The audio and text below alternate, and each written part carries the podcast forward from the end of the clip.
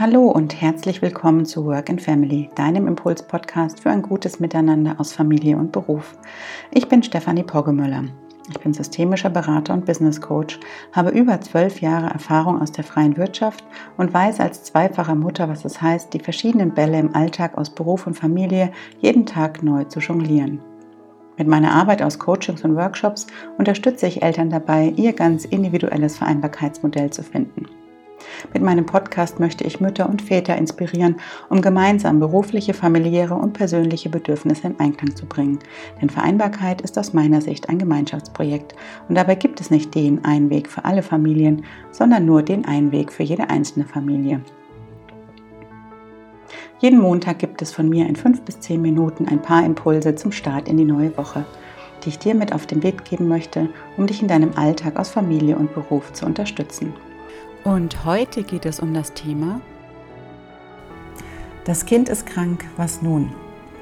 Ja, jeder, der Kinder hat, der kennt wahrscheinlich diese Situation. Ähm, man wacht als Elternteil morgens auf und ähm, geht ins Kinderschlafzimmer und sieht schon am Gesicht des Kindes, dass es äh, alles andere als gesund ist, dass es vielleicht ein bisschen schwitzig ist, eine erhöhte Temperatur hat, vielleicht Halskratzen hat. Und ähm, ja, das ist erstmal ein sehr gemischtes Gefühl, denn auf der einen Seite macht man sich als Eltern natürlich äh, Sorgen, wie es dem Kind geht und äh, was es wohl hat. Und auf der anderen Seite kommt aber auch der Stress hoch, denn gerade bei berufstätigen Eltern ist es ja dann so, wenn das Kind krank ist, dass äh, einer von beiden Elternteilen zu Hause bleiben muss, um sich um das Kind zu kümmern und eben nicht zum Arbeiten gehen kann. Und in den meisten Fällen ist das immer noch die Frau, die zu Hause bleibt, dann eben mit dem Arzt einen Termin ausmacht, zum Arzt geht, abklärt, was das Kind hat und dann das Kind ja so lange pflegt, bis es wieder gesund ist. Denn Frauen sind ja größtenteils in Teilzeit tätig und dann ist das Argument dann oft, äh, ja, du arbeitest ja sowieso nur Teilzeit in Anführungszeichen. Und dann ist es auch leichter, ähm, zu Hause zu bleiben und aufs Kind aufzupassen. Das führt natürlich erstmal zu Stress und zu Diskussionen. Und die Frage ist, wie lässt sich dieser Stress und diese Diskussionen ähm, idealerweise so gering und so klein wie möglich äh, halten. Und da habe ich jetzt heute ein paar Tipps und Impulse für dich mitgebracht. Gerade auch jetzt unter Corona-Bedingungen ist die Situation dann nochmal etwas verschärfter, weil es einfach bestimmte gesundheitliche Auflagen gibt, ähm, so nenne ich es jetzt mal, die die Kinder erfüllen müssen, die einfach regeln, wann Kinder in die Schule bzw. in die Kita gehen dürfen und wann eben auch nicht. Ja, aus meiner ganz persönlichen Sicht ist es so, dass ich denke, dass sich ähm, beide Elternteile mh, gleichermaßen in die Kindkranktage aufteilen sollten.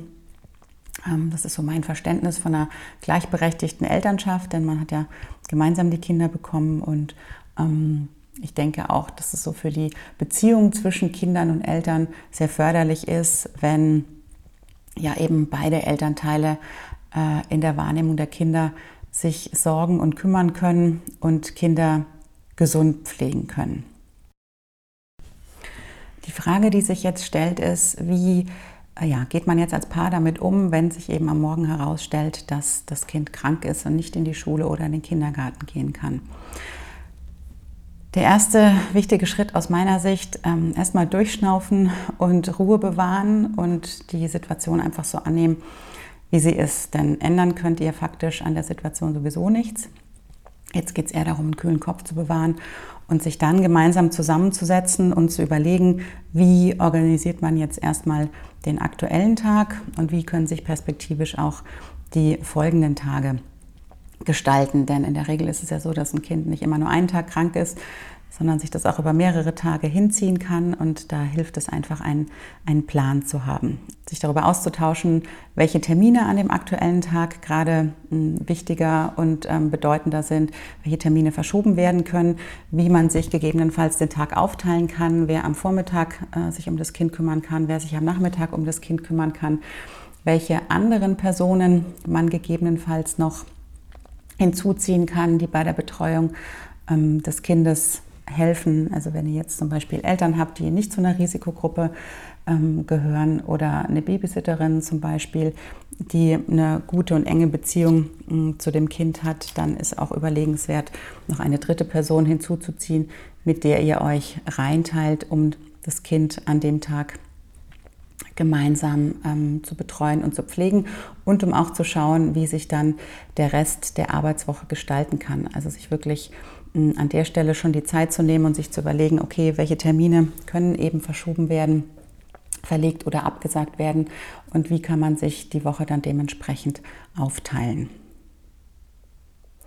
Ja, wie ist eigentlich die rechtliche Seite? Also was ähm, steht einem da als, als Eltern eigentlich zu? Grundsätzlich ist es so, dass jedem Elternteil im Jahr pro Kind zehn Kindkranktage zustehen.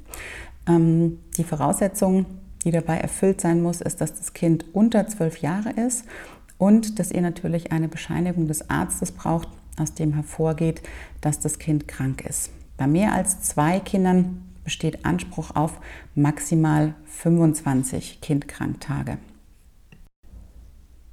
Alleinerziehende Eltern haben pro Kalenderjahr Anspruch auf insgesamt 20 Arbeitstage für die Pflege eines kranken Kindes.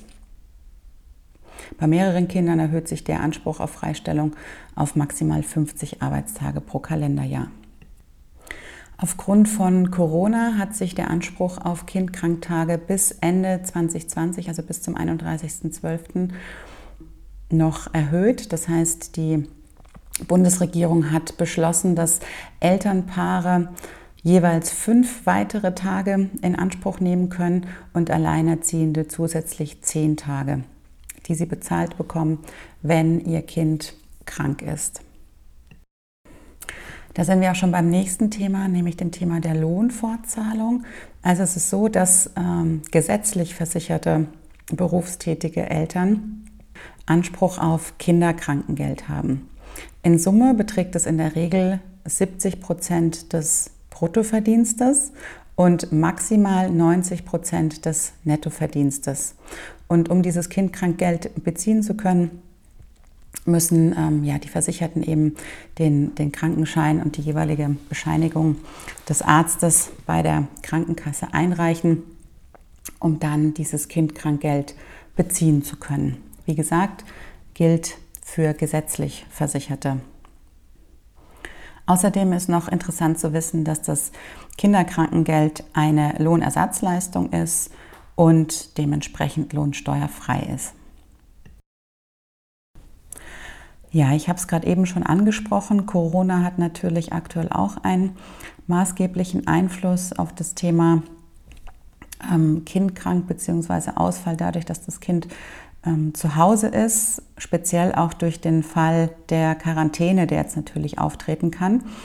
Und die Frage ist, mh, was passiert eigentlich, wenn jetzt aufgrund von Corona und einer Quarantänesituation die Kita und, oder die Schule meines Kindes geschlossen werden muss.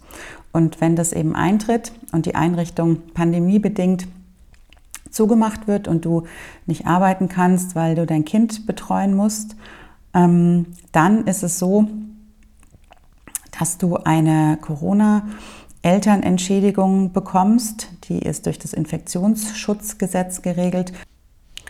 Das sieht vor, dass du eine Entschädigung von 67 Prozent des monatlichen Nettoeinkommens für bis zu zehn Wochen erhalten kannst. Ähm, es gibt eine Deckelung, die liegt bei 2016 Euro für einen vollen Monat. Detaillierte Informationen dazu findest du auf der Website familienportal.de des Bundesministeriums für Familie, Senioren, Frauen und Jugend. Ja, die Frage, die sich jetzt natürlich auch noch stellt, ist, welche Möglichkeiten gibt es denn, um mm, das Chaos möglichst klein zu halten, das entsteht, wenn ein Kind oder mehrere Kinder eben krank werden. Und ähm, aus meiner Sicht ist es sinnvoll, da wirklich eine, ich sage jetzt mal, Krisenvereinbarung mit dem Partner zu schließen und sich in der Tat als Elternpaar ganz bewusst zusammenzusetzen. Also wir machen das zu Hause auch, dass wir uns einmal in der Woche zusammensetzen, um die vor uns liegende Woche zu besprechen, zu gucken, welche Termine anstehen, wer für was verantwortlich ist. Und dabei gehen wir auch immer die Frage durch, auch schon vor Corona, was passiert, wenn ein Kind oder beide Kinder eben krank sind und wer kann da einspringen.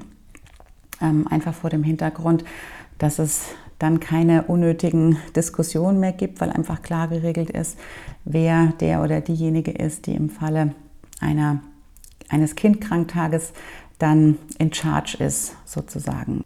Und man muss eben überlegen, an welchen Tagen gegebenenfalls ähm, Termine und To-Dos geschoben werden können und wer dann für die Betreuung eines möglicherweise kranken Kindes zuständig ist.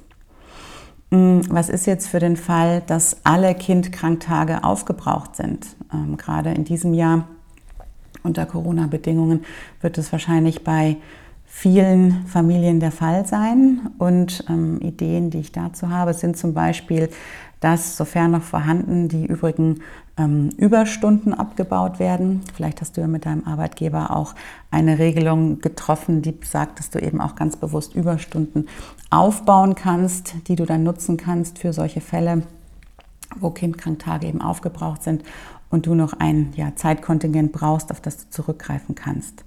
Dann kannst du natürlich auch ähm, deine Urlaubstage nutzen und selber Urlaub einreichen, um das Kind zu pflegen. Das ist natürlich nicht die optimalste Lösung, aber eine Lösung, die ähm, auch gangbar und machbar ist, wenn das Kind eben krank ist und die Kindkranktage aufgebraucht sind. Eine mögliche weitere Lösung ist es, auch unbezahlten Urlaub zu nehmen.